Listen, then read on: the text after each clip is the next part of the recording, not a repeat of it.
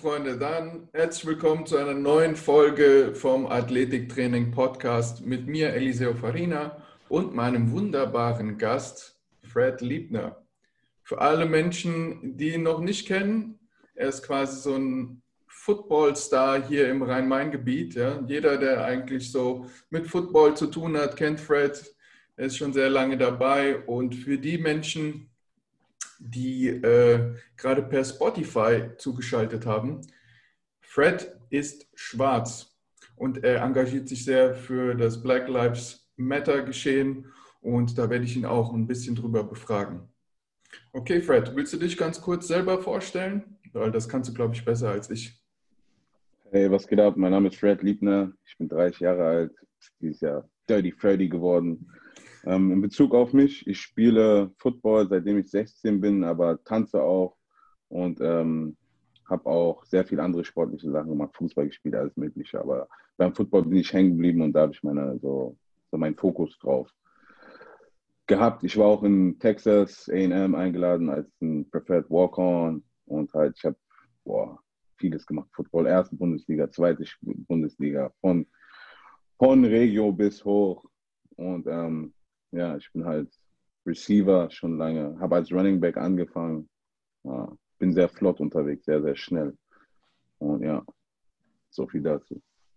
Ja, sehr cool.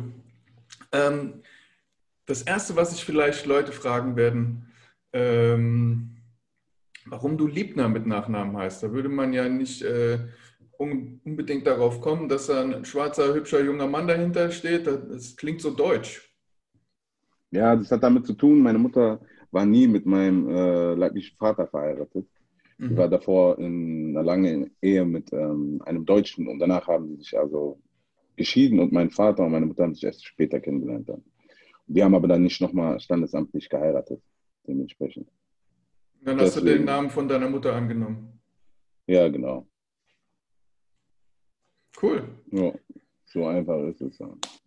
Ja, und du hast sehr spät mit Football angefangen, erst mit 16 Jahren. Ja. Und ich weiß ja, wir kennen ja uns schon einen kleinen Moment, ja, damals äh, bist du ja auf mich zugekommen, um deine Ernährung zu verbessern. Also ich habe den Fred auch mal gecoacht eine ganze Weile lang, eine kurze Weile. Und da warst du noch sehr dünn mit 16. Ja, und da, ja. Hast du auch, da hast du auch viel Spott erlebt dafür, dass du so, so dünn warst und nach dem Motto, ja, du wirst nie irgendwie Masse aufbauen, ja, du hast halt nicht die, die Anlagen dafür. Wie siehst du das?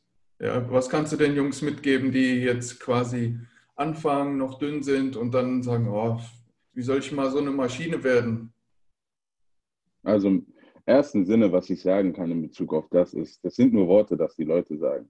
Also es haben viele Leute damals gesagt zu mir, ey Fred, du machst Akrobatik, du machst Tanz, du spielst Football, du verbrennst so viel, es ist unmöglich für dich zuzunehmen. Ich habe meinen eigenen Kopf durchgesetzt. Ich habe gesagt, ja, was reden die da? Ich glaube das nicht. Ich kenne doch meinen Körper am besten. Ich weiß doch, was für ihn gut ist. Ich weiß, dass ich durch Disziplin und ähm, wirkliche Arbeit das schaffen kann. Dementsprechend gab es so, so einen krassen Moment. Mein Football-Coach kam auf mich zu und zwar irgendwas gewesen, ich vergessen, wir haben irgendein Spiel unnötig verloren und irgendwas. Und danach hat er mich so angebrannt, ja, ihr glaubt doch nicht, dass Fred ein Athlet ist und so, gell? Und ich habe das natürlich persönlich genommen. Er hat mich halt vor dem Team bloßgestellt und gesagt, ihr glaubt doch nicht, dass ich ein Athlet, äh, also dass ich ein Athlet bin. Dementsprechend hat er gesagt, Fred, du wirst niemals zunehmen können. Niemals. Aber so richtig, so dieses nie im Leben. Und ich bin von der alten Generation, wenn man mir was sagt, ich kann das nicht, erst recht mache ich das dann mhm. um die Leute halt dementsprechend zu zeigen, dass sie halt falsch liegen. Und ähm, ich habe mir dann das zu Herzen genommen und habe das als mein, mein Sprit gesehen und habe somit dann angefangen zu arbeiten, zu trainieren, zu essen, zu ähm, so viel Arbeit wie möglich reinzustecken. Um, es geht nicht so schnell, aber Step by Step über die Jahre entwickelst du dich dementsprechend.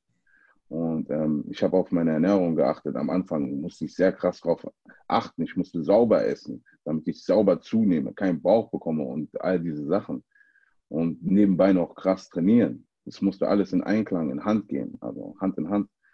Und ähm, was ist ich dazu dir sehr schwer gefallen, äh, die Mengen zu essen oder hast du gar nicht mal so viel mehr gegessen? Doch, ich habe sehr viel mehr gegessen. Also ich habe dafür gesorgt, ich wusste, ich muss ständig für einen Überschuss sorgen. Also dementsprechend habe ich viel gegessen. Aber ich habe auch viel trainiert und ich habe auch jeden Tag ein Daily Workout gehabt in dem Bezug auf. Das heißt, viele Leute denken, das Gym macht einen krassen Athleten aus. Das ist eigentlich ein bisschen falsch. Weil nicht nur das Gym, es geht um die Arbeit, die du morgens, wenn du aufstehst, machst zu Hause die Push-Ups und abends, wenn du schlafen gehst. Das sind so die kleinen Extra-Works, die sich dann multiplizieren auf dein Gym-Workout. Dementsprechend hast du einen viel, viel krasseren Output von dem Ganzen, was du reingesteckt hast. Also hast du im Prinzip denken, so einen Main-Workout gehabt und dann noch so ein, zwei Nebenworkouts am Tag. Genau, genau. Mhm. Das waren dann drei. Dementsprechend. Und das Ganze summierst du dann durch die Zeit, weißt du, durch die Jahre und Dinge. Und dann nimmst du Step by Step zu. Im Jahr kannst du so vier, fünf Kilo clean Muskelmasse so zunehmen und es ist halt, es dauert seine Zeit. Ich habe halt meinen Körper auf ein Niveau gedrillt, dass wenn ich lange nicht trainiere, mein Körper bleibt auf dem gleichen Pensum. Er nimmt minimal vielleicht 5%, 10% an Muskeln ab, die ich dann wieder, wenn ich anfange zu trainieren, innerhalb von zwei Wochen wieder locker drauf habe. Gut, die meisten denken ja gleich, wenn sie irgendwie zwei Wochen nicht trainieren, dass sie gleich, äh, was weiß ich, wie viele Muskeln verlieren. Das ist ja Schwachsinn. Das Einzige, was du ja, verlierst, ist äh, Glykogen. Also deine, deine Energie im Muskel ist quasi weg. Und die, mit dem Glykogen, was raus ist, ist auch Wasser raus. Dadurch siehst du so ein bisschen eingefallener aus, es sieht weniger aus, aber sobald du wieder trainierst, werden die Speicher wieder voller, die Muskulatur wird praller und du hast mehr Kraft. Das, was du am ehesten verlierst, ist die Kraft. Die Muskulatur selber, Correct. die ist äh, nicht, nicht weg, nicht nach so kurzer Zeit. Ähm, kannst du noch ein bisschen was sagen, was das Mindset von einem Athleten ist? Weil du ja auch ja, du musstest sehr an, der, an dir arbeiten und da braucht man auch einen gewissen Stand, wo man mit dem Kopf ist. Ja, sonst kann man das gar nicht alles durchziehen. Ja, und zwar Mindset ist sehr wichtig. Also wirklich deine Gedanken, die formen das, was du bist, meiner Meinung nach. Sie formen auch, was für eine Art Mensch du wirst in dem Sinne. Wenn du ein Zweifler bist, ja, dann, dann ist es sehr schwer. Du musst von dem überzeugt sein, was du machst und was du machen willst. Und egal wer kommt, ob es deine Mama ist, ja, ich sage es wirklich, ob es deine Mama ist, musst du ein Gegenwort gegen das sagen, was sie sagt. Verstehst du, was ich meine? Und ja. dieses Mindset musst du haben. Und du musst wirklich denken für dich, du bist der Krasseste und du musst humble sein. Also du musst wirklich, wirklich bodenständig sein. Wenn du wirklich so ein, so, so ein Draufgänger, so ein Wannabe bist, das geht auch nach hinten los. Du musst immer wissen, wer du bist, woher du kommst, was du machst, warum du hier bist, warum spielst du. Du solltest mehr aus Liebe spielen, anstatt aus Hype, Geld, Frauen, was weiß ich was. Die Überzeugung ist wichtig, warum du dafür einstehst, warum du als Person da bist. Und wenn du deine Setbacks hast, weißt du, solange du auf dem Boden liegst und dich bewegen kannst, läuft alles immer noch gut. Sobald du stillstehst und ähm, dich nicht mehr bewegen kannst, sozusagen tot bist, ist die Sache gelaufen, weil dann geht nichts mehr. Weißt du, deswegen, egal was passiert, du musst einfach die Pille sozusagen schlucken und weitermachen, wenn du dahin kommen willst, wo du wirklich hinkommen willst, an dein Ziel. Weißt du, dein Ziel erreichst du manchmal nicht direkt buff, auf den nächsten Sprung, Step by Step. Es ist manchmal wirklich, ich zeige euch das an, an der Hand. Euer, euer Weg, dieser Weg hier, der ist einfach. Ja? Wenn du einen Weg hast, der so geht, so, so, so, so, so, so, so, so, so, so. Jetzt, wenn ich runterfalle, bin ich hier. Versteht ihr, was ich meine? Falle ich wieder runter, bin ich hier. Wenn ich wieder runterfalle, hier. Der Weg, bis ich runterkomme, es dauert einfach viel zu lange, bis ich unten ankomme. Aber wenn ich so schnell hochgehe und das mein Weg ist, komme ich auch so schnell wieder runter. Das muss man verstehen. Also du meinst, dass, äh, dass äh, der Weg zum Ziel viele Windungen hat und nicht unbedingt gerade geht. Ja, es ist, es ist, besser, wenn dein Weg nicht gerade geht, sondern dass du, du lernst ja immer was. Egal ob positiv Gut, wenn du zu schnell, wenn du zu schnell oben bist, ja, dann äh, kann es auch sein, dass du ganz schnell wieder unten bist. Ja, weil du nicht äh, quasi das drumherum gelernt hast. Ja, wenn dann irgendwie was Schwieriges auf dich zukommt, dann weißt du halt nicht damit umzugehen. Hingegen, wenn du dann deine Struggles hattest, dann kommst du besser damit klar. Aber was du am Anfang gesagt hattest, das finde ich sehr interessant, dass du humble bleiben musst. Also, dass du, dass dir das nicht zu Kopf steigen lässt. Diesen Spagat für einen Athlet ist immer ziemlich schwierig und das muss man auch lernen. Weil wenn du auf dem Feld bist, ja, muss eigentlich in deinem Kopf sein, ich bin der Beste, keiner kann mich schlagen und ich werde gewinnen. Für manche ist das aber, ist das aber schwierig, aus ihrem Privatleben rauszuhalten. Ja? Die lassen das in ihren Kopf reinkommen und egal, wo sie hin sind, ich bin besser als du, da ist dieses kompetitive Verhalten immer noch drin. Ja? Das abzulegen ist für viele schwierig. Ja? Was denkst du, wie könnte das einem helfen? Weil ich sehe es so oft, 14, 15, 16-Jährige, ja, die vielleicht richtig erfolgreich in ihrem Sport sind, und nicht verstehen, dass das quasi eine Persona auf dem Feld ist, ja, dass dieser Sport etwas ähm, anderes ist wie dein Charakter. Und dass sie diese Arroganz, ich nenne es mal Arroganz, ja, in ihren Alltag mitnehmen. Hm. Was denkst du, was, was könnte einem helfen, so bodenständig zu bleiben? Sind es die Freunde, ist es Familie, ist es, sind es andere Dinge vielleicht? Ich sag mal so, ich sag dazu, man muss es so sehen. Also Arroganz ist immer eine gute Sache auf eine gewisse Art, aber auf eine gewisse Art arrogant zu sein. Du brauchst das auch, ja. Und ähm, zu sehen, dass man auch nur ein Mensch ist, weil wir kochen alle mit Wasser, ist sehr wichtig. Ich sage immer zu Leuten, es gibt Leute, die sind arrogant und ähm, die müssen sich profilieren mit anderen Leuten. Die haben dieses Problem, sich unbedingt zu beweisen weil irgendwas traumatisch vielleicht in ihrer Kindheit passiert ist, irgendwas Traumatisches in ihrem Umfeld. Es hängt auch von deinen Freunden zusammen, also mit deinen Freunden zusammen, dementsprechend, wie, wie humble du bist. Ich zum Beispiel, ich bin aufgewachsen, immer, sei, sei auf jeden Fall immer bodenständig, weil so hast du mehr Akzeptanz in der Gesellschaft, weißt du, was ich meine? In dem Sinne, keiner mag einen Prahler, einen Brüller, einen Angeber. Das mag keiner. Jemand, der hilfsbereit ist, der offen ist, der dir ehrlich seine Meinung sagt und vor allem loyal ist, ist mehr wert als ein Prahler, der viel Geld hat oder dies und das alles kauft. Weißt du, was ich meine? Und Leute müssen verstehen, dass du mit ähm, Zurückhaltung in Bezug auf deinen Charakter mehr erreichen kannst, weil die Leute sagen, ey, das ist ein cooler, junger Mann, mit dem möchte ich arbeiten. Der ist nicht wie die anderen so, ah, ah, ich zeig's dir, ich habe einen Fendi-Gürtel, ich habe das oder was weiß ich was. Ich sage immer wieder das Gleiche.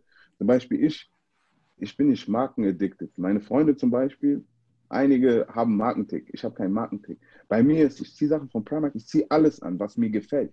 Es ist mir egal, ob es fake ist, ob es original ist oder was es ist. Außer Schuhe. Schuhe macht, da habe ich mein Manko. Ich kaufe nur echte Schuhe, okay? Das ist egal.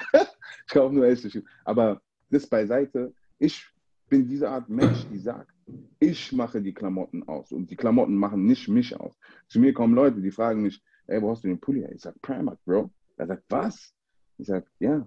Es gibt Leute, die haben ein Philipp Klein T-Shirt, das kostet 500 Euro, aber keiner sieht diese Person. Ich werde gesehen. Warum? Weil es meine Ausstrahlung ist. Das Coole, was ich habe. Das Lockere, das Close. Auf dem Feld ist es eine andere Sache. Auf dem Feld, ich rede nicht viel. Es gibt viele Trash-Talker bei Football. Football ist einer der schlimmsten Sportarten, wo am meisten geredet wird, am meisten Bullshit. Wir reden so viel, dass du manchmal sogar Kopfschmerzen bekommst. Aber wir blenden das aus. Zum Beispiel. Ich bin der, der auf dem Feld, aufs Feld kommt. In meinem Mindset steht immer eine Sache. Ich bin der krasseste. Ja, das, ist, das, Person, ist, das, das, ist, quasi diese Arroganz auf dem Feld. Ja. Die brauchst ja, du auch. Genau. Ja. Wenn du schon vorher wenn, denkst, äh, die anderen sind besser, dann hast du auch schon verloren. Ja, genau. Aber ich habe einen gewissen Sportsgeist. Das heißt, wenn jemand, ich bin ein, eine Person, wenn jemand was Krasses macht und er ist vom gegnerischen Team, ich sage, ey, Bro, Mann, das war krass. Ich feiere auch. Man sieht, wenn ich was Krasses vom anderen Team mache, ich gebe den Support, sage, boah, das war krass, das war krass. No doubt, die anderen, ey, Fred, was machst du? Ey, der hat das gerade krass gemacht. Ihr müsst ihm seine Props geben. Jede, weil jeder Mensch hat seine Props verdient. Ob auf der gegnerischen Seite oder auf der Home-Team-Seite. So sehe ich das Ganze. Das ist ja der, der, sportliche Gedanke, ja, dass man immer ja, fair genau. bleibt und äh, auch die Leistung des anderen honoriert, danach sich noch die Hand Aber gibt und so weiter. Für jüngere Leute würde ich sagen, guckt euch Leute an, die älter sind unter anderem und die halt humble sind, die wirklich bodenständig sind und nicht viel Zirkus, viel Tatam, viele Skandale und sowas haben. War das, das war das bei dir so, dass du quasi ein Vorbild hattest, an dem du dich orientiert hast?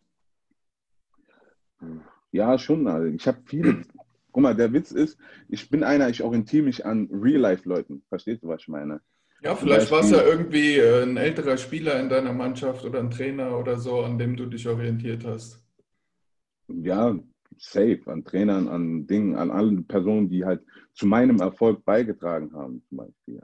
Sehe ich als Vorbilder. Eliseo, Eliseo, du bist auch für mich ein Vorbild. All meine Freunde, das sind Vorbilder, die machen mich aus. Diese Leute, mit denen ich zu tun, mit denen ich interagiere, diese Leute sind meine Vorbilder. Die machen mich, das wissen viele Leute nicht. Aber die Leute, die um mich herum sind, die ich kenne, denen ich die Hand gebe, mit denen ich rede, das sind meine Vorbilder, weil das Real-Life-Helden sind für mich. Für viele Leute sind viele Stars Vorbilder, aber für mich sind diese Leute nicht so zugänglich. Verstehst du, was ich meine? Es sind eher die zugänglichen Leute, die ich habe, die geben mir diese Energie. Deswegen habe ich auch so viele Freunde, deswegen bin ich auch so äh, sozusagen beliebt weil ich, ähm, ich kann mit jedem andocken.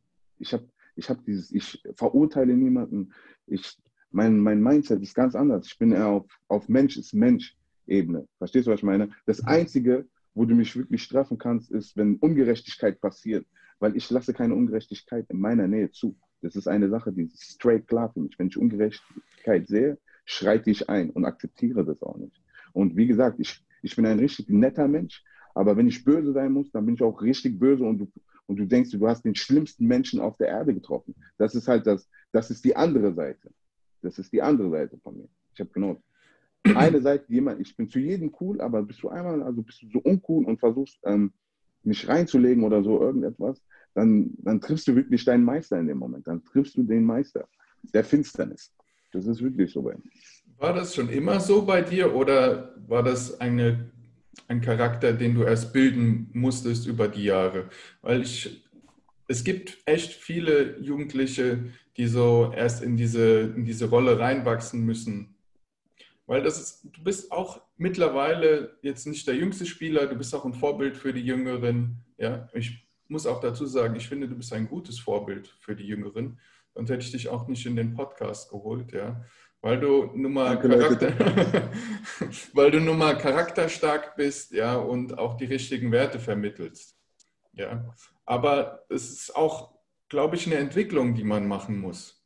Ja. Dass so ein Charakter sich bildet und nicht von vornherein so ist. Ja. War das für dich so in deiner, wenn du so zurückguckst, ja, ich war nicht immer so? Oder war das, warst du schon immer so von deinem Charakter her? Und wenn Nein. du nicht immer so warst, gab es da irgendwie eine entscheidende Wendung, die dich, die dich so geformt hat? Sagen wir mal so, ähm, ich war vielleicht damals, war ich draufgängerisch. Ja. Ich bin immer noch ein Draufgänger. Ich, wenn jemand es will, dann gebe ich es ihm auf jeden Fall auf dem Feld. So, ich gehe keiner, mein Leben lang habe ich eine Sache gepredigt, ich gehe keiner Konfrontation aus dem Weg. Weil wenn, sobald ich eine Konfrontation aus dem Weg gehe, auf, äh, auf dem Spielfeld, dann bin ich sowas wie ein Feigling. Oder es, es, es war nicht das, was ich wollte, ausdrucken auf dem Feld. Weil ich habe gesagt, ich habe ja gesagt, ich bin unbesiegbar sozusagen.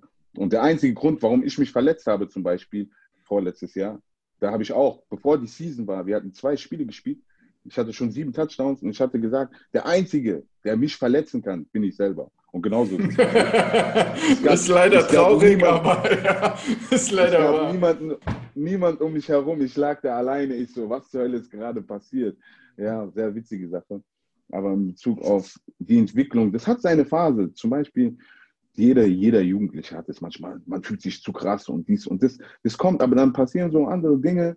So, so dein Coach oder irgendjemand holt dich so runter, der sagt, hey, übertreib deine Lage nicht. Und danach, du musst immer reflektieren. Aber mittlerweile, ich habe gesehen, viele Jugendliche, die haben so ein gewisses Auge, wann es genug ist. Weißt du, was ich meine? Zum Beispiel ich damals, wir haben ähm, gegen die Universe gespielt gehabt, ja. Wir waren damals Ärzte, wir waren in der zweiten Bundesliga und wir haben, ich hatte an dem Tag einen brutalen Tag.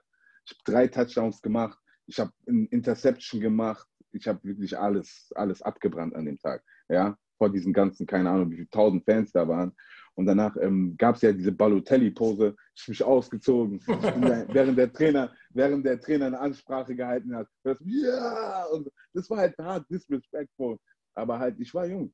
Das ist halt so, das, das passiert. Daraus lernt man, weißt du. Wie das Problem war, dann habe ich, Weißt du das? Ich, ich war da 22. Das Problem war, ich habe den Coach dann später getroffen. Das war mein Coach dann. Das war halt das Problem. Verstehst du, was ich meine? Da habe ich eine Arschkarte gehabt. Da war ich so dieses, oh, verdammt. Ich war einer der besten Jungs, aber dann war ich auf einmal Second String, musste Ding, äh, äh, Bank wärmen und so. Ich wusste ganz genau, warum ich hier in dieser Lage war. Ich so, naja, wäre ich mal humble gewesen zu der Situation, aber it is what it is. Du lernst und halt, du grindest, du denkst, ja, scheiß drauf, egal. Zu der Zeit ist es so passiert, ich kann es nicht rückgängig machen, also stehe ich da wie ein Mann und akzeptiere es. Weißt du, was ich meine? Es kann immer besser, es geht immer besser nach vorne als besser nach hinten. Verstehst du, was ich meine? Ja. Ja. Also war das quasi dieser Umkehrschluss, wo du dann auf der Bank gesessen hast und äh, dir die Gedanken gemacht hast, so ja, das war keine gute Idee und jetzt habe ich quasi die Quittung dafür gekriegt und ähm, Ja, ja, und ich löffel halt die Suppe aus wie ein Mann. Ja, genau so, so war das. Aber das hat, das hat mich auch nicht so getroffen, weil, ähm, weißt du, weil ähm, vom Kopf her war ich schon stark genug zu der Zeit, weil ich gesehen habe, okay, die Schwäche ist jetzt nicht bei mir, die Schwäche ist eher bei der anderen Person, weil sie das nicht ablegen konnte. Weißt du, was ich meine? Weil wenn du einen äh, so guten Spieler nur in gewissen Positionen spielen lässt und nur gewisse Dinge machen lässt, dann hängt es mit dir zusammen und hat nichts mit mir zu tun. Weil ob ich spiele oder nicht, als ich gespielt habe, auch wenn es äh, nicht so lange war äh, zu der Zeit, ich habe mein Ding abgeliefert. Verstehst du, was ich meine? Ich habe 1000 Prozent gegeben und jeder hat es gesehen. Das ist der Unterschied. Wo du gerade dabei bist mit 1000 Prozent. Ähm, ich für meinen Teil finde immer Coachability von äh, Spielern etwas, das sehr unterschätzt ist. Also gerade so Athleten, die sehr talentiert sind und ähm, noch jung, lassen sich oft nicht so viel sagen. So nach dem Motto, ey, ich habe doch hier schon, weiß ich nicht, zwei, drei Touchdowns gemacht. Ist doch alles richtig gewesen. Und in diesem Moment dir von dem Trainer sagen zu lassen, ja, ist gut gewesen, aber für den nächsten Schritt musst du das, das, das und das noch machen.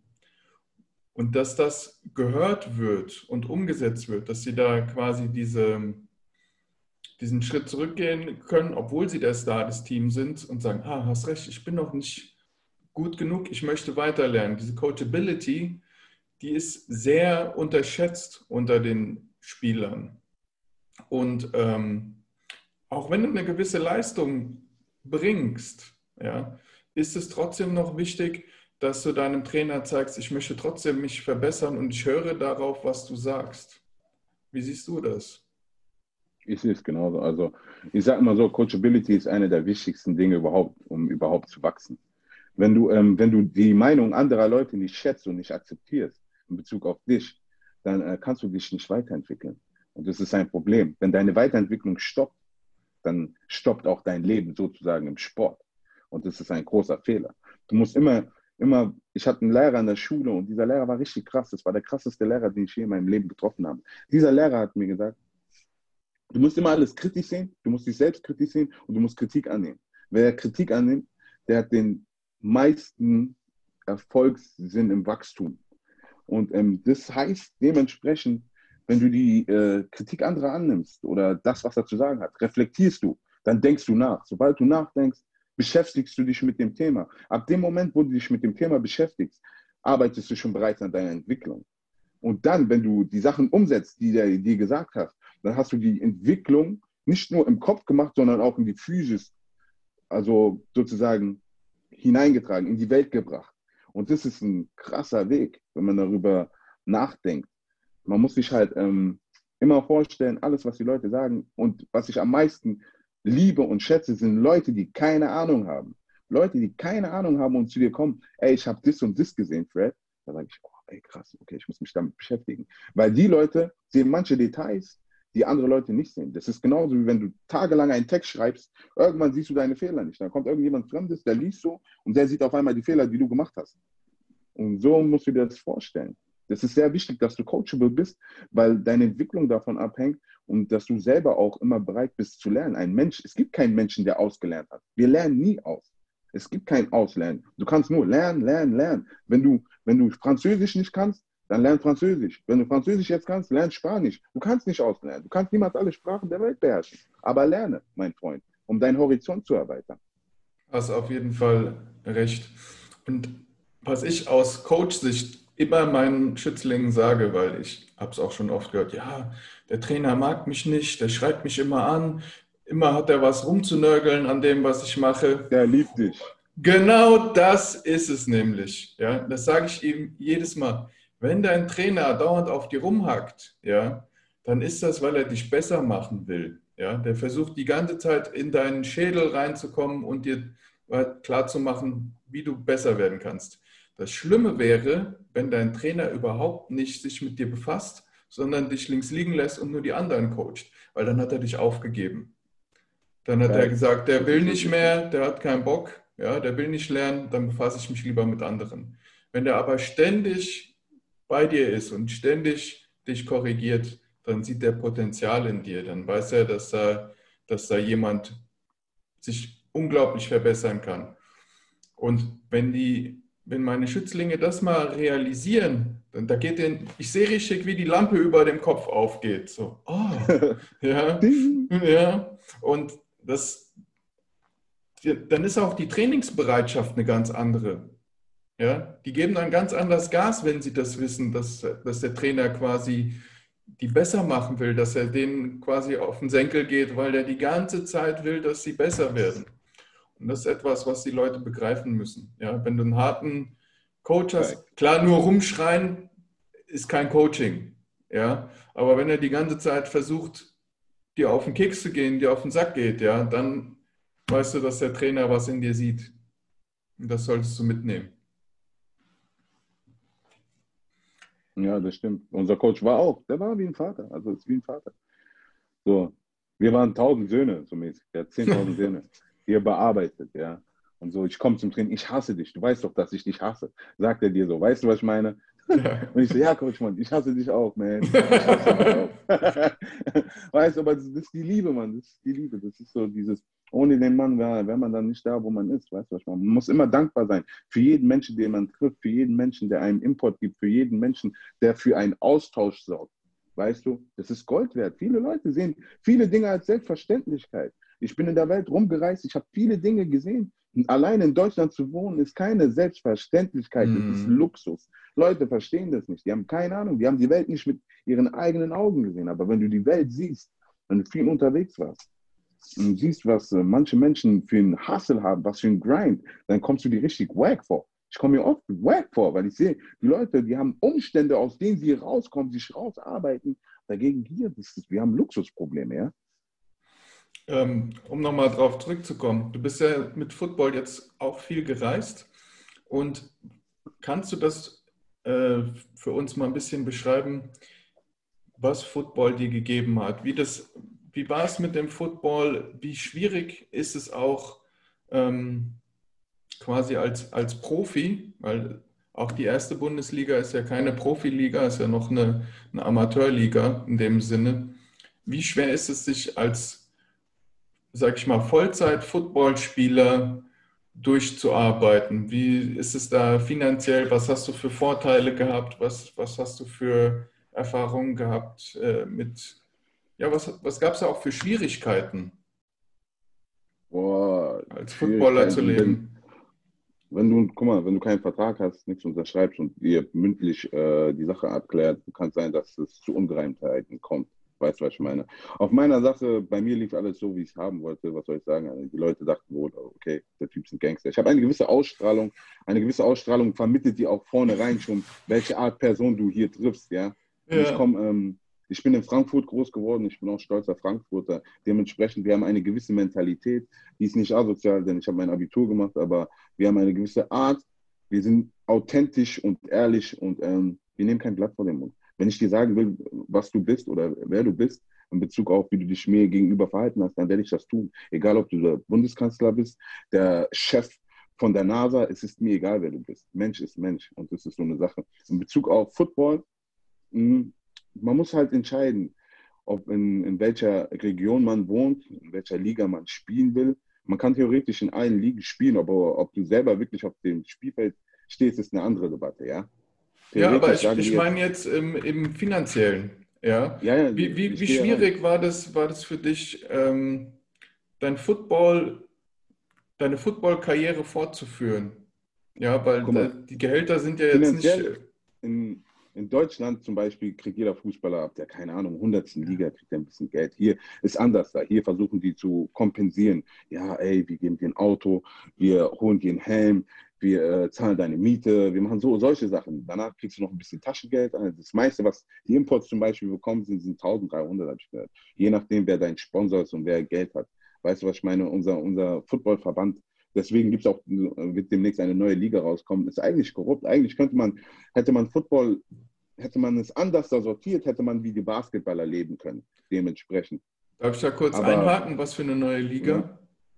Ja äh, EFL, europäische, also die, die Liga wird. Ähm, so wie die, die Euroleague?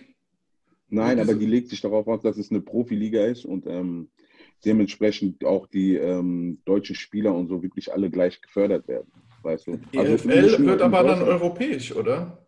Ja, ja, ja. Aber die, aber die fängt mit Deutschland an und will dann expandieren. In okay. Europa die besten Teams.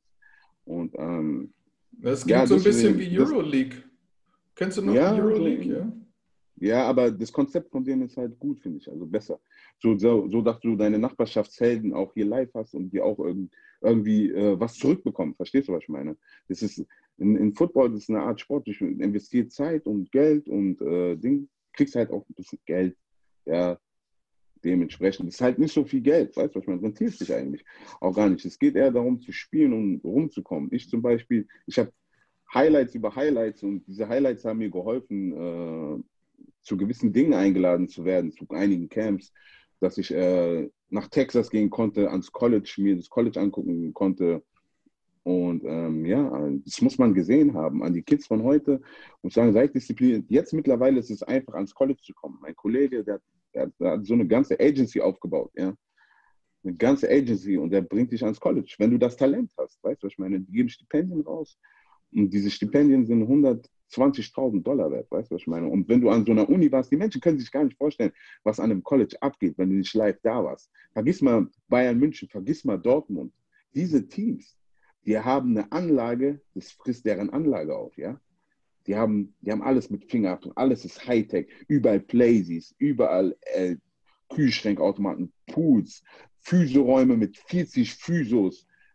Ich war in einem Stadion, wo 110.000 Leute reinpassen. Das ist, College das ist kein Vergleich. Ja, Texas AM.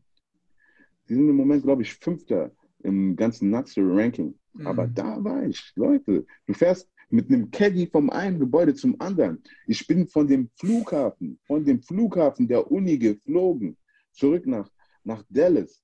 Von dem Uni-Flughafen, der, der Flughafen der Uni, also besser gesagt, die Uni hat einen Flughafen. Stell dir das mal vor. Du kommst in einen Raum rein. Also die Dimension kann man sich gar nicht so vorstellen, wenn man aus Deutschland ja, ist. Pass. Du kommst in einen Raum rein, in diesem Raum siehst du all deine Klamotten, die du geschenkt bekommst, sobald du zum Team gehörst. Das sind Sachen im Wert von 8000 Dollar. Du siehst so viele Schuhe, so viele T-Shirts. Ich habe das alles auf mein Handy. Ich habe nur Fotos geschossen, permanent. permanent. Weil ich nicht glauben konnte. In deiner, du, du gehst hin, du gehst zu deinem Spind im College, du drückst, es kommt rausgefahren es kommt rausgefallen. Ja, da ist so ein Ding, das kühlt deinen Helm. Die haben sogar einen gottverdammten Friseur in der Kabine vor dem Spiel, weil das National TV übertragen. Verstehst du, was ich meine? Das ist eine Dimension. Das, das können sich Leute nicht vorstellen. Du musst es gesehen haben. Ich habe es live gesehen. Ich habe mir gedacht, wow, krass. Und die haben so einen Komplex. Du musst gar nicht raus als Athlet. Du kannst die ganze Zeit in diesem Komplex rumlaufen, die ganze Zeit da drin bleiben. Du kommst zur Leichtathletikhalle, du kommst zum Weightroom, du kommst überall hin. Du hast deine Meetings, alles kannst du in diesem Gebäude machen. Du musst nicht einmal verlassen. Das ist verrückt gewesen. Deswegen, ich sag euch, wenn ihr auf dem College wollt, fangt früh an, nimmt all eure Spiele auf, nimmt eure Tapes auf. Seid Dual-Athleten. Das heißt, worauf ich sehr viel Wert gelegt habe, ich habe Leichtathletik nebenbei gemacht. Das, das hat mir sehr viel geholfen an meinem Laufstil, an meinen Cuts, an meinen Bewegungsabläufen. Ich, ich bin einer, der immer für neue Dinge zu geistern ist. Deswegen wollte ich immer viele Dinge machen. Macht viele Dinge und äh, ah, was der, der wichtigste Tipp, den ich euch geben kann, was einer meiner Fehler war. Ich habe mich nur auf eine Sache festgelegt. Der, der Coach kam zu mir, ey Mann, kannst du Cornerback spielen? So, nein, kann ich nicht. So, wenn der Coach sagt, spiel das, dann sagst du, ja, ich spiele das, verdammt nochmal. Wenn du in einem Camp bist, ein Trainingscamp, egal was die wollen, du machst das. Verstehst du, was ich meine? Sag niemals nein. So muss deine Logik sein. Ich kann es zwar nicht, aber du kannst es erlernen. Verstehst du, was ich meine? So musst du denken. Absolut, ja. So habe ich damals äh, noch nicht gedacht. Ich wusste es nicht. Ich war noch zu jung im Kopf. Deswegen, ich habe das nicht so verstanden. Deswegen sei bereit, immer alles zu spielen. Ohne Hintergedanken. Kann dich nur besser machen. Da sagst du was, auf jeden Fall. Ja. Hast du, ich mache hier einen kleinen Break und komme zu einem, zu einem etwas äh, ja, brisanteren Thema. Hast du im Sport mal Rassismus-Erfahrungen ähm, gemacht? Ja, Rassismus. Oh, Im Football. Boah, was soll ich dir sagen? Im Football eigentlich nicht so, weil Football ist so offen, weißt du, was ich meine? Mhm. Ich weiß nicht, was unten abgeht in Bayern oder so, aber Frankfurt ist eine der internationalsten Städte der Welt, weißt du, was ich meine? Mhm. 95 Prozent der Welt lebt hier an Nationen. Das wurde mhm. erst vor kurzem festgestellt. Ähm, so Rassismus, ich sag mal so, wir haben mal gegen Jena gespielt und da unser halbes Team, waren alles Ausländer, die haben uns sogar das N-Wort genannt, aber dieses Team hat die Quittung gezeigt. Die haben 76 zu noch was verloren, ja. Das war Rekord, ja. 76, wir haben die umgebracht da. Aber ansonsten eigentlich nicht so. Obwohl, ich will nicht sagen, könnte vielleicht sein, ich weiß nicht, es kommt drauf an. Es hat dir an dir einfach wenn, abgeprallt in dem Moment. Ja, es kann auch sein, dass ich eine Brille aufhabe und es nicht mitbekomme, aber wenn äh, vor mir selber generell nichts, das ist genauso wie in der Öffentlichkeit. Äh, viele Leute trauen sich nicht, äh, bei mir äh, irgendetwas Krummes zu machen, weil die schon ganz genau wissen, ein, jeder Mensch hat ein Gefühl für einen anderen Menschen, weißt du, was ich meine? Und dieses Gefühl bei mir ist einfach so, diese Leute, die wissen ganz genau, okay, ich kann es mit dem machen, aber wenn ich es mit dem hier mache, wow, dann sollte ich mir zehnmal überlegen, ob ich bereit dafür bin, dieses Risiko in Kauf zu nehmen. Weißt du, bevor die Konfrontation passiert. Und äh, wie gesagt, ich gehe keiner Konfrontation aus dem Weg, egal wer du bist. Gut, manche, ja. also generell die Leute, die sowas äh, konfrontierend machen, die machen das ja oft in, äh, im Gruppenverbund, weil die alleine nicht den, den Mut dazu haben. Ja, es hätte auch sein können, dass dann, weiß ich nicht, dass da drei, vier Spieler auf dich zukommen und dann eine dumme Bemerkung machen oder dass nach dem Spiel irgendwas passiert ist. Aber das freut mich, wenn es, wenn es nicht so war. Ja, es ist halt auf nee, jeden Fall halt, besser. Es wird, es wird, im Football sehr viel Trash getalkt. Das ist Standard. Die sagen, hey, du hast keine Hände, du hast nichts drauf, Mann. Und so, sowas. So, sowas hörst du die ganze Zeit. Das habe ich ja gesagt. Im Football wird so viel Trash getalkt, das kannst du dir nicht vorstellen. Was ich alles schon an Trash von mein, einer meiner Kollegen war der beste Trash-Talker, den es gibt. Der hat Leute so genervt, die haben ihr Game, die haben ihr ganzes Game aufgegeben, die konnten nicht mehr spielen. Die haben gesagt, ey, Nummer 15, der macht mich so fertig, ich kann mich nicht konzentrieren. Typ, Alter. Und danach, die, die Leute wollen ausrasten, du kommst dir noch nicht mal, du bist so nah, der, der wirft sich hin, Flagge fliegt, der andere kriegt den Ball. Weißt du, was ich meine? So, die Leute haben das nicht mehr verstanden. Deswegen, das, der Typ war krass. Der war richtig krass, der Boy auf einem anderen Niveau. Aber so, ansonsten Rassismus in dieser Art. Fans auch nicht, weiß, gar nichts. Ne, Fans. Fans haben ganz andere Probleme. Fans wollen, dass ihr Team gewinnt. Ja, das ist so.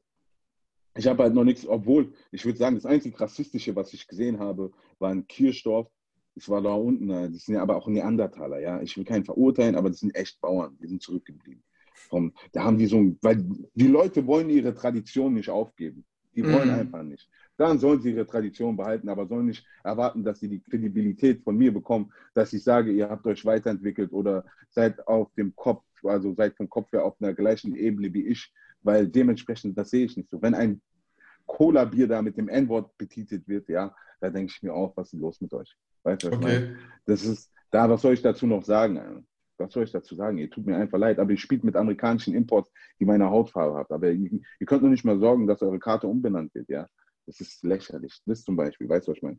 Das war vielleicht eine Sache, wo wir nochmal extra Gas gegeben haben, mhm. weil, äh, ja, wie gesagt.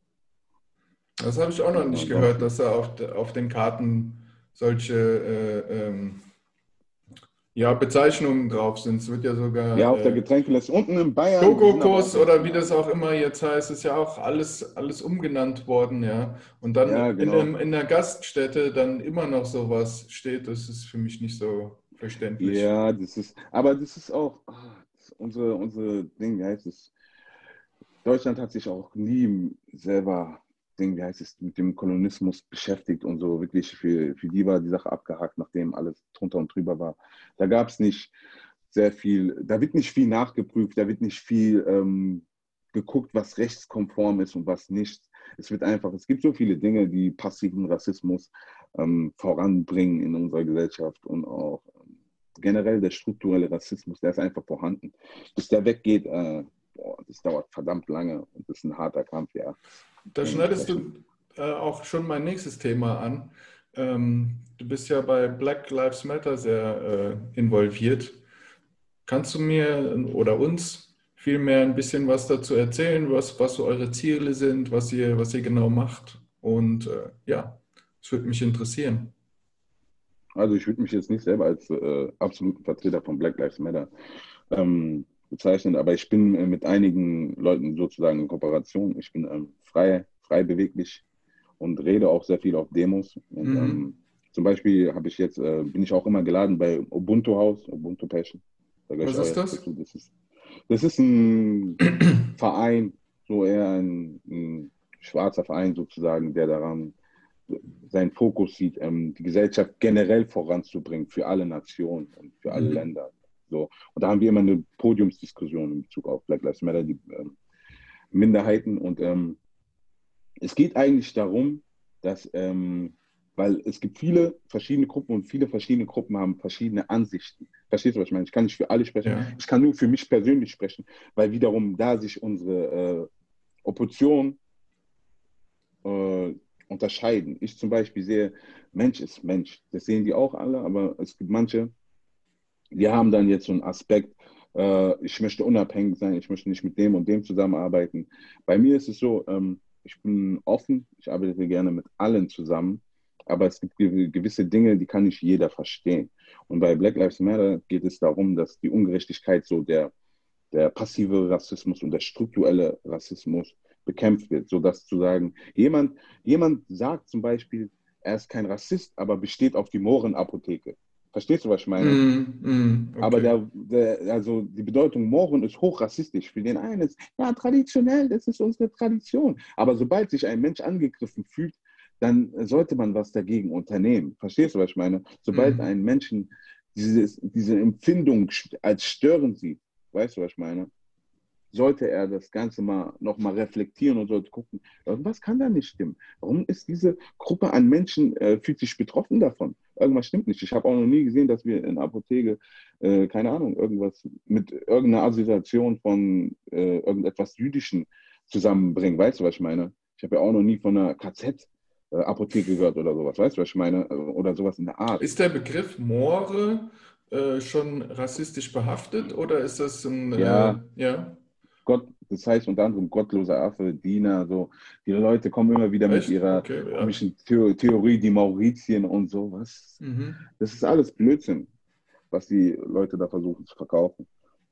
Wenn du dich wirklich mit der Thematik beschäftigen willst, dann mhm. äh, geh auf die Leute zu, die dir sagen, ey, dieses Wort tut mir weh, dieses Wort ist nicht gut, dieses Wort hat, löst das und das bei mir aus, dementsprechend. Aber das meiste, was wir, wir vertreten, ist halt, dass die Minderheiten ähm, sozusagen nicht mehr als Minderheit gesehen werden, sondern als Menschen, die auch Rechte und ähm, ja, und auch ein schönes Leben verdient haben. Darum geht es in dieser Bewegung. Und dass es auch keine Ungerechtigkeit der Polizei gibt, keine Ungerechtigkeit im Racial Profiling. Das heißt, wenn du auf der Straße läufst, auf einmal bist du kontrolliert, nur weil du schwarz bist oder irgendetwas in einer anderen Art. Du rufst die Polizei, auf einmal bist du der Verdächtige, obwohl du die Polizei gerufen hast.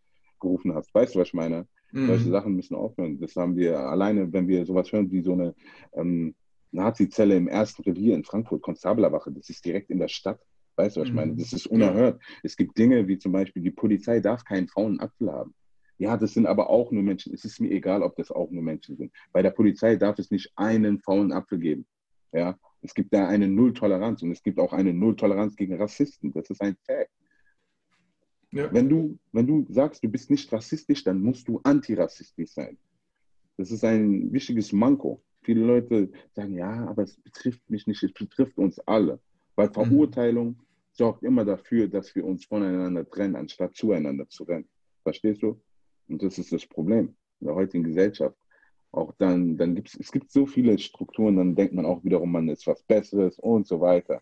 Es geht in alle Richtungen. Aber der Movement ist einfach sozusagen einige Anklingstationen zu haben für Leute, die auch Color haben. Weißt du, was ich meine? Mhm. Die sich dann ähm, sozusagen ein, ein, eine Station haben, wo sie hinrennen können, wenn irgendwas ist. Weißt du? Ja, also das mit der Polizei Gemeinde, ist definitiv so, dass sie ähm, ein gewisses Täterprofil haben. Ja? Zum Beispiel, ich gebe dir mal ein Beispiel, das jetzt weniger rassistisch ist, sage ich jetzt mal. Ja? Frauen werden so gut wie nie angehalten von der Polizei, weil einfach Frauen im Durchschnitt weniger Gewaltstraftaten vollführen. So, ich war zum Beispiel, kann ich dir aus eigener Erfahrung sagen, waren wir nach einem Basketballspiel fünf Jungs im Auto. Kon du konntest jedes Mal nach unseren Spielen, wenn wir nach Hause gefahren sind, äh, die Uhr danach stellen, dass wir von der Polizei angehalten werden. Weil fünf Männer in einem Auto schon für die Polizei eine, ja, ein Täterprofil darstellt. Und äh, ja. besonders, wenn die nicht alle, so wie ich, schön blond und blauäugig sind, sondern auch vielleicht dunkle Haare haben. So. Mhm. Ähm, ja, wie, wie kann man das, das ändern? Das sind Vorurteile. Ja? Wenn die Vorurteile sich nicht mehr bestätigen, ja, dann äh, wird vielleicht dieses Profiling auch anders sein. Aber ja, es ist, äh, es ist schwierig. Es ist eine schwierige Sache. Ja, man könnte im Umkehrschluss sagen, äh, kontrolliert doch mal hier so einen, so einen blonden Blauäugigen, ja, oder äh, mehr Frauen. Was soll das? Ich will nicht fünfmal am Tag belästigt werden von euch. Verstehe ich voll und ganz, ja, weil das würde mir auch total auf den Keks gehen, ja. Aber was du ja, sagst, aber was du sagst mit der Polizei, da darf es keine faulen Äpfel geben, da stimme ich dir 100% äh, zu, weil die Polizei ist moralisch gesehen ähm, der Vertreter unserer, unserer Gesellschaft ja, und muss Recht und Ordnung durchsetzen. Und vor dem Gesetz sind wir nun mal alle gleich und so muss die Polizei uns auch behandeln. Ja. Ja. Absolut. Polizei ist halt für das Volk und nicht gegen das Volk. Das ist die Sache.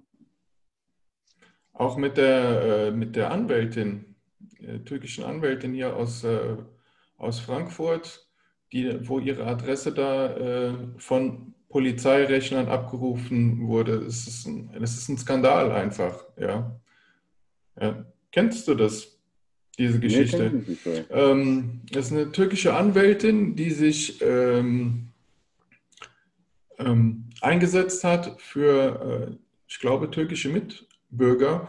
Und dann hat die äh, ein Schreiben bekommen von ähm, wahrscheinlich Polizisten mit äh, der Unterschrift äh, NSU 2.0, ja, dass sie quasi bedroht wurde von, von diesen Leuten, nenne ich sie jetzt mal. Ja. Und ihre Adresse wurde Polizei. von Polizeirechnern abgerufen. Ja, und ja, die, die Politik tut da was. Ja, die wurden auch außer Dienst gestellt und so weiter. Aber ähm, ich finde, in der Polizei sollte es auch noch so eine, so eine Meldestelle geben, eine interne Meldestelle, wo das gibt es schon, ja, wo, wo ja, du dann quasi ich, Kollegen ähm, melden kannst, ja, wo dann sich das ganze System nämlich intern auch so ein bisschen kontrolliert. Ja. Das fehlt mir nämlich, wenn du von der Polizei schlecht behandelt wirst. Ja. An wen wendest du dich dann? An die Polizei? Also, also ich kann quasi, sagen, wie das abläuft. Ja, bitte. Also das läuft so, man kann bei, theoretisch, also kann man bei jedem Polizisten einen Strafantrag stellen gegen einen anderen Polizisten. Ja, ja. Hört sich, hört sich zwar crazy an, aber kann man machen und ähm, das geht auch und die setzen das auch um, die müssen das umsetzen. Man kann es, ähm, wenn man halt zur Miquel geht, gibt es eine tatsächliche interne Stelle, die ist sehr versteckt. Man muss sich sehr darum kümmern, man muss sehr bemüht sein. Und die meisten Menschen haben einfach nicht das Engagement und nicht die Kraft, das umzusetzen. Weil die Polizei ist so wie eine Art Sekte. Das muss man auch verstehen. Die guten Cops verraten die bösen Cops nicht. Weil dann bist du der Buhmann und hast ein schlimmes Leben. Und so läuft es halt in der Polizei ab. Deswegen können, können die solche Dinge sich erlauben. Aber es gibt immer Widerstand. Eine Person wie ich, ich weiß ganz genau, was ich zu sagen habe und was ich sagen kann und was, wie ich mich zu verhalten habe in Bezug auf Polizisten, wenn es darum geht, meine Rechte durchzusetzen. Das wissen aber viele Leute nicht wiederum. Viele Leute wissen nicht, ob sie kontrolliert werden dürfen, ob, ob das gerade jetzt ähm, rechtswidrig ist und so. Ich habe auch viele Freunde bei der Polizei. Das ist halt, ähm, man muss sich mit der Thematik beschäftigen, um überhaupt dagegen angehen zu können. Und die NSU-Sache, die Politiker stecken da mit drin, mit drin. Warum gibt es die Akten? Warum sind die Akten nicht frei? Natürlich, weil die da alle mit drin hängen, der Verfassungsschutz und alle. Das weiß, das weiß jeder, jeder, also jeder, der sich ein bisschen mit dem Thema beschäftigt, weiß, dass das Ganze nicht koscher ist und ähm, solange die Akten unter Verschluss sind, dass da was nicht äh, grün ist, ja. Der Apfel ist nicht grün. Der ist mhm. verfault. Aber in Bezug auf Polizei, mhm. ja, weil das ist auch eine Debatte bei Black Lives Matter und so. Das ist auch so eine Sache, weil ähm, da wurden Leute ja ermordet und bezüglich ihrer Herkunft, ja. Ja. Und ja. deswegen betrifft es uns alle. Deswegen ist es, es, äh, denken die Leute in Bezug auf manchmal Black Lives Matter, es ist auch kein Trend, das ist ein Lifestyle, den wir hier praktizieren. Ein Lifestyle, ja. Das ist äh, auch Ausländer haben gegen andere Ausländer Vorurteile und ähm, haben auch einen harten Rassismus drin. Das sind mhm. nicht einfach die Deutschen, wenn man sagt, die Deutschen sind rassistisch. Alle sind rassistisch. Jeder, der rassistisches Gedankengut hat, ist ein Rassist. Mhm. Deswegen. Ja, da habe ich äh, vor gar nicht allzu langer Zeit was gehört, dass auf Fußballplätzen jüdische Schiedsrichter von äh, muslimischen Spielern beschimpft wurden. Das geht auch nicht. Verstehst du, was ich meine? Das geht auch nicht. Halt, wir, wir leben alle zusammen, ja, und äh, Respekt sollte von allen Seiten kommen, ja. Und ich, ich kann es auch, also ganz ehrlich, da dreht sich mir der Magen um, wenn ich, wenn ich sowas höre, ja. Spielt euer Spiel und lasst die Leute in Ruhe, ja. Jeder kann seine Religion ausleben, jeder kann seine, keine, seine Sachen hier machen, ja. Also ich finde es ich find's einfach nur traurig. Ja. Definitiv. Definitiv. Ja, die Muslime, die haben auch ein, die haben auch ein Problem in Bezug auf Islamisierung. Egal was, die ganzen Medien drücken immer auf die Islamisierung, immer die ganze Zeit, alleine die Worte, die sie benutzen. Das ist alles, um alles zu verschlimmern. Die suchen sich immer mehrere Leute aus, die sie dann systematisch schikanieren. So sehe ich das bei den Medien. Die Medien sind eines der krassesten Machinstrumente, die es überhaupt gibt. Wobei Deswegen, die Medien immer mehr an ähm, Relevanz verlieren, also die klassischen ja. Medien. Ja, dadurch, dass sie ähm, ja, die Wahrheit oft so ein bisschen in eine gewisse Richtung drücken, ja, gewinnen immer mehr die äh, alternativen Medien an, an Macht, ja, weil man auch eine andere Sichtweise sieht ja, und sich oft noch ein eigenes Bild machen kann ja, und dann sieht, hm, der eine sagt es so, der andere sagt es so, was stimmt jetzt eigentlich? Ja, es regt noch mehr zum Nachdenken an. Ja. Aber ich wollte noch mal, ähm, um das Thema so ein bisschen jetzt abzuschließen, wollte ich noch mal ein bisschen ähm, wieder in die Athletikschiene zurückkommen. Was denkst du, ähm, wie groß ist der Einfluss von Genetik im Sport. Und äh, ja, kannst du mit, oder anders gefragt, wie wichtig ist es, gute Gene zu haben, um ein guter Athlet zu sein? Gute Veranlagung. Wie wichtig das ist. Ja. Wie wichtig ist Auf einer Prozentskala? Nein, aber glaubst du überhaupt, dass es, dass es unbedingt relevant ist? Ja, es oder ist null relevant. Null. Es ist null relevant. Für, es ist nur relevant aus dem Sinne, weil es auf dein Herz ankommt. Egal wie groß oder wie klein du bist, wenn du das Herz am rechten Fleck hast, bist du alles besiegen und jeden. Du musst einfach nur Liebe für dich selber übrig haben und Liebe geben und glaub mir, du bist der Erfolgreichste. Das ist die Sache. Du darfst halt, du musst positiv gestimmt sein. Deine, deine Gedanken machen dein Leben. Wenn du, wenn du nicht positiv bist, kann dir auch nichts Positives passieren. Wenn du negativ immer bist, natürlich passiert dir vieles Negatives. So sehe ich die Welt. Deswegen, Leute fragen, ey Fred, warum bist du immer gut gelaunt? Weil ich bin positiv. Egal was passiert. Ich sehe die Dinge positiv. Ich versuche immer alles positiv, weil am Ende du entscheidest, wie du die Welt siehst. Du, keine andere Person. Du entscheidest, wie du die Welt siehst. Und Gene, Gene, die einen sagen, ja, es hängt von den Genen ab, zum Beispiel bei mir, aber ich arbeite hart. Das sehen die Leute nicht. Die Leute sehen nicht, was für ein freaky Shit ich im Training mache. Wenn ich mit Eliseo trainiere, sehen die Leute nicht, was für ein freaky Shit ich mit dir mache. Die haben keine Ahnung. Die wissen nicht, wie ich gerade sterbe, darum schreie im Gym. Die sehen nur das Resultat, dass die Übung gut ausgeführt wird. Aber stattdessen sehen die auch nicht die Fails, wo ich hinfalle, wo ich wegfliege, wo ich, die sehen das alles nicht. Die haben gar keine Ahnung, wie viel Arbeit hinter all dem steckt, was man macht. Was, was, wenn ich hier deinen Ernährungsplan habe, wenn ich sehe, oh, ich muss das essen mit das, wo, wie mein Kopf schon, schon ganz woanders hindriftet und ich mir denke, wow, Alter, wie soll ich das überleben? Ich will eigentlich einen Burger oder ich will das haben, aber stattdessen muss ich mal um mein Ziel, mein Fokus ist da, also muss ich das jetzt durchziehen. Gene haben nichts damit zu tun. Es gibt auch, ich sage euch einen geilen Film, den ihr unbedingt sehen müsst, wenn ihr Sportler seid und wirklich was erreichen wollt. Dann guckt euch an Edward the Eagle. Alles ist möglich. Kennst du den Film? Ich habe es mal gehört, aber den habe ich nie geguckt. Ne? Das ist ein krasser Film. Das ist ein richtig krasser Film. Es geht um einen Jungen, der hat so eine, der hat am Anfang so wackelige Knie und so. Danach, der, der macht, aber der macht Sport die ganze Zeit. Der Vater, der Vater, sein eigener Vater sagt permanent aus dir wird nichts. Du musst zwar Putzer werden und so. Die ganze, der Film ist zu krass. Die ganze Welt ist gegen den, aber er dreht alles in eine andere Richtung. Die sagen, du bist niemals Skispringer mit 22. Du wirst niemals, der ist der erste britische Skispringer geworden. Ey, ah, das, das ist ja über eine, eine, eine wahre Begebenheit, ne? Ja, es ist eine wahre mhm. Geschichte. Der Typ, ey, der Typ hat so viel dulden, erdulden müssen, damit er an sein Ziel kommt. Das müsst ihr gucken, das ist ein krasser Film. Und die Philosophie, das Mindset, was dahinter steckt, die Message, die Botschaft, das ist krass. Und ähm, es hat nichts mit den Genen zu tun, es hat mehr damit zu tun. Jeder kann Talent haben, jeder kann skilled sein, aber so viel Arbeit, wie du reinstrengst, so viel kriegst du auch raus. Das siehst du bei Football sehr krass. Was du reinsteckst, kriegst du raus, definitiv. Und das sage ich auch immer meinen Teamkollegen. Die sagen, ja, ey Fred, wie schaffst du es deine Runs und dies und das?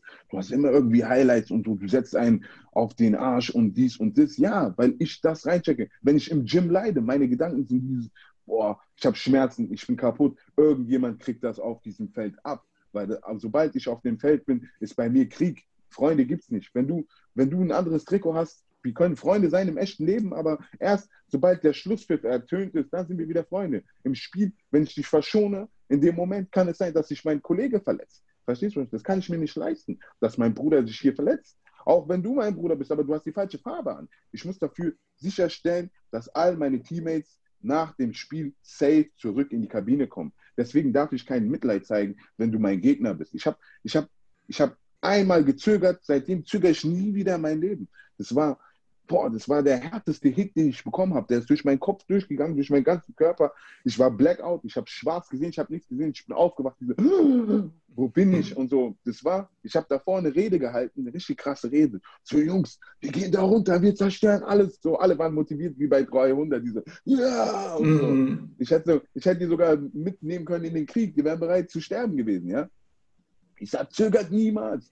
Danach, wir waren Kickoff Return, das ist, wenn wir den Ball empfangen und mhm. runterrennen in die andere Zone. Mein Kollege fängt den Ball, ich pointe den Gegner aus, ich mache zu ihm mit meinem Finger so, du, gell? ich gucke ihm in die Augen und ich will ihn gerade abknallen. Ne? Puff, knallt er mich ab, ich habe damit nicht gerechnet.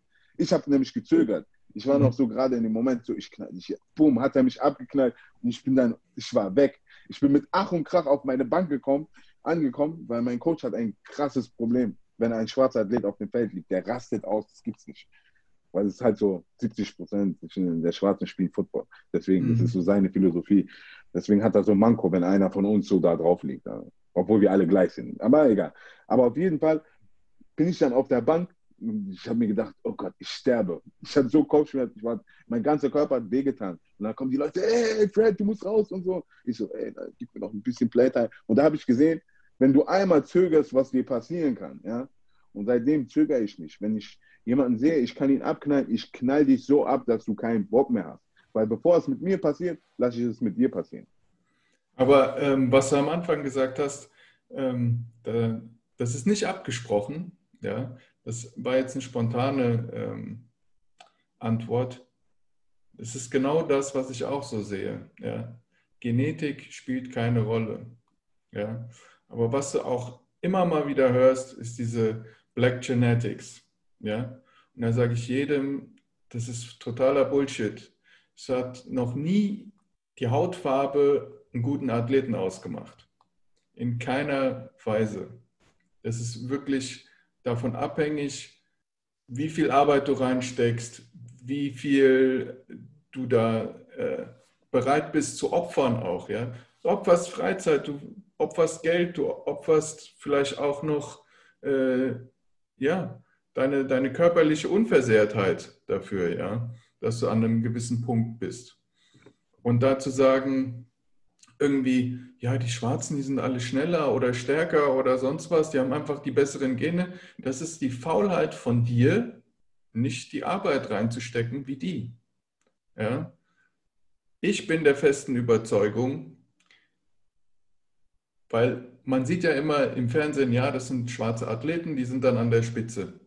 Ja, schön, meistens aus dem US-amerikanischen Raum. Warum sind die an der Spitze? Ich glaube, dass es eher sozioökonomische Gründe hat, warum die an der Spitze sind. Das heißt, das ist quasi ihr Weg raus aus, aus ihrer Misere. Ja, die haben vielleicht keine anderen Möglichkeiten wie Weiße oder so, ja, dass die Anwalt werden oder sonst was. Wenn du da ein junges Kind fragst, was willst du mal werden, dann heißt es vielleicht Rapper oder Sportler. Ja? Fragst du vielleicht ein, ein weißes Kind, dann heißt es, ich will mal Arzt werden oder Feuerwehrmann oder sonst was. Ja? Das sind einfach, die Weltbilder sind da ein bisschen verschieden. Und die sind einfach bereiter dazu, ähm, die Extrameile zu gehen, ja, extra Workout reinzusetzen. Vielleicht denkt dann ein weißer Athlet eher, hm, konzentriere ich mich eher jetzt darauf, Arzt zu werden oder Sportler, weil da ist immer das Risiko, ich kann mich verletzen und dann ist meine Karriere am Arsch. Ja.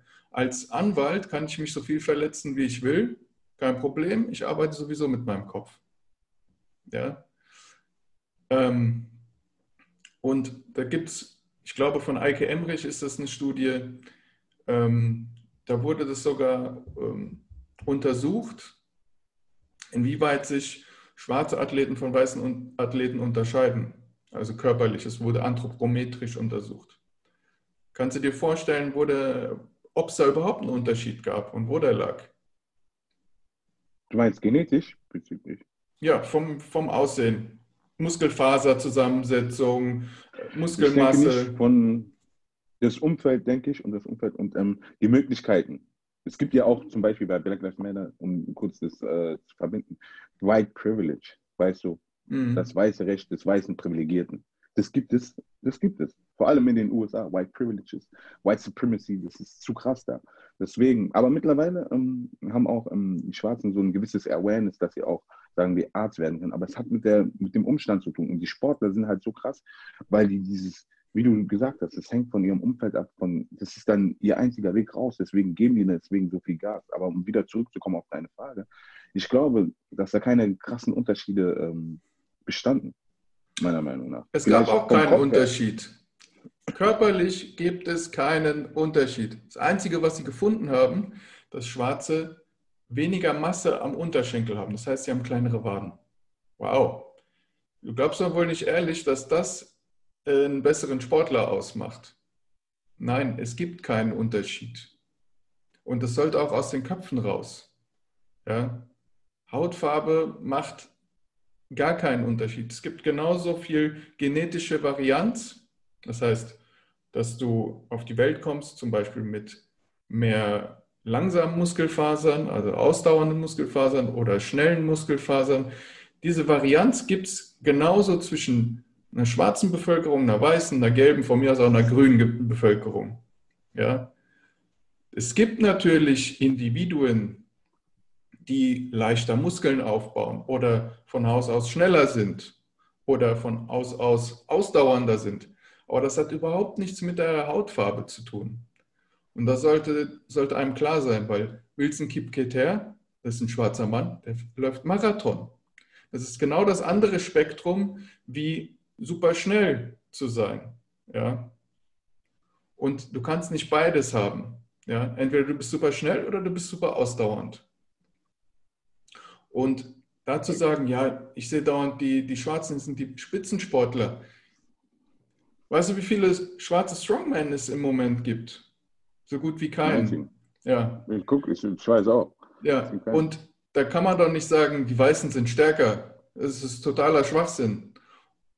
Oder guck dir mal an, wie viele äh, schwarze Menschen im Moment in der Forschung sind. Sehr wenige. Aber du kannst nicht sagen, äh, das ist genetisch, die werden dümmer. Das ist genauso ein Blödsinn. Ja, ja das hat sogar eine gesagt, Amerikanerin. Ich habe es gesehen. Es war, das ging rund. Boah, die wurde zerschossen. Wow. Da hat tatsächlich jemand geantwortet. So, so, in so einer Welt leben wir leider Gottes. Deshalb, also Gene sind nicht das Entscheidende und das sollte, finde ich, aus den Köpfen raus. Ja. Und das ja. solltest du dir auch, ich sehe es leider auch zu oft, dass auch schwarze Athleten sich gewisse Vorurteile dann auf die Fahne schreiben. Ja. Quasi, ich bin schwarz, ich bin athletischer als du, ja, weil das liegt in meinen Genen. Wenn du mit so einem Denken schon anfängst, das, dann wirst du scheitern. Ja, ja weil das, ich das, das ist total kontraproduktiv, weil du dich quasi schon eine Stufe weiter stellst, ja, aufgrund deiner Herkunft. Und die Herkunft ist total egal. Ja. Jemand, der den Hunger hat, der da die Zeit investiert, der da besser werden will und denkt, ich bin schlecht, und will besser werden. Der wird dich jedes Mal ähm, besiegen. Ja? Ob es im Gym ist oder sonst was, das ist das richtige Gedankengut. Ich will besser werden, ich bin noch lange nicht da, wo ich sein möchte. Totally fact. So, das war mein, mein Abschluss. Und damit, damit, damit werde ich euch jetzt auch mal alleine lassen. Ja. Macht euch Gedanken. Macht euch Gedanken. Werdet besser. Und es ist absolut egal, welcher Herkunft ihr seid. Besser werden können alle. So sieht's aus. So, ich bedanke mich recht herzlich dafür, dass du mein Gast warst, Fred. Ich denke, da ist, äh, da ist sehr viel für die Jugend rumgekommen und äh, ich finde nach wie vor, dass du ein gutes Vorbild für die Leute bist. Und äh, ich finde, ihr solltet auch alle, wenn euch dieser Podcast gefallen hat, dem Fred auf Instagram folgen und mit ihm in Kontakt treten. Das ist ein wirklich netter Kerl und äh, ich denke, ihr werdet alle davon profitieren, wenn er vielleicht euch auch mal unter seine Fittiche nimmt. Locker, ich bin immer offen. You already know. okay. Ähm, ja, das war's für heute. Ich hoffe, es hat euch gefallen. Wenn es euch gefallen hat, bitte einen Daumen hoch liken, kommentieren, sharen, was auch immer. Wenn es euch nicht gefallen hat, von mir aus auch einen Daumen runter. Wir sind raus. Bis dahin. Peace out.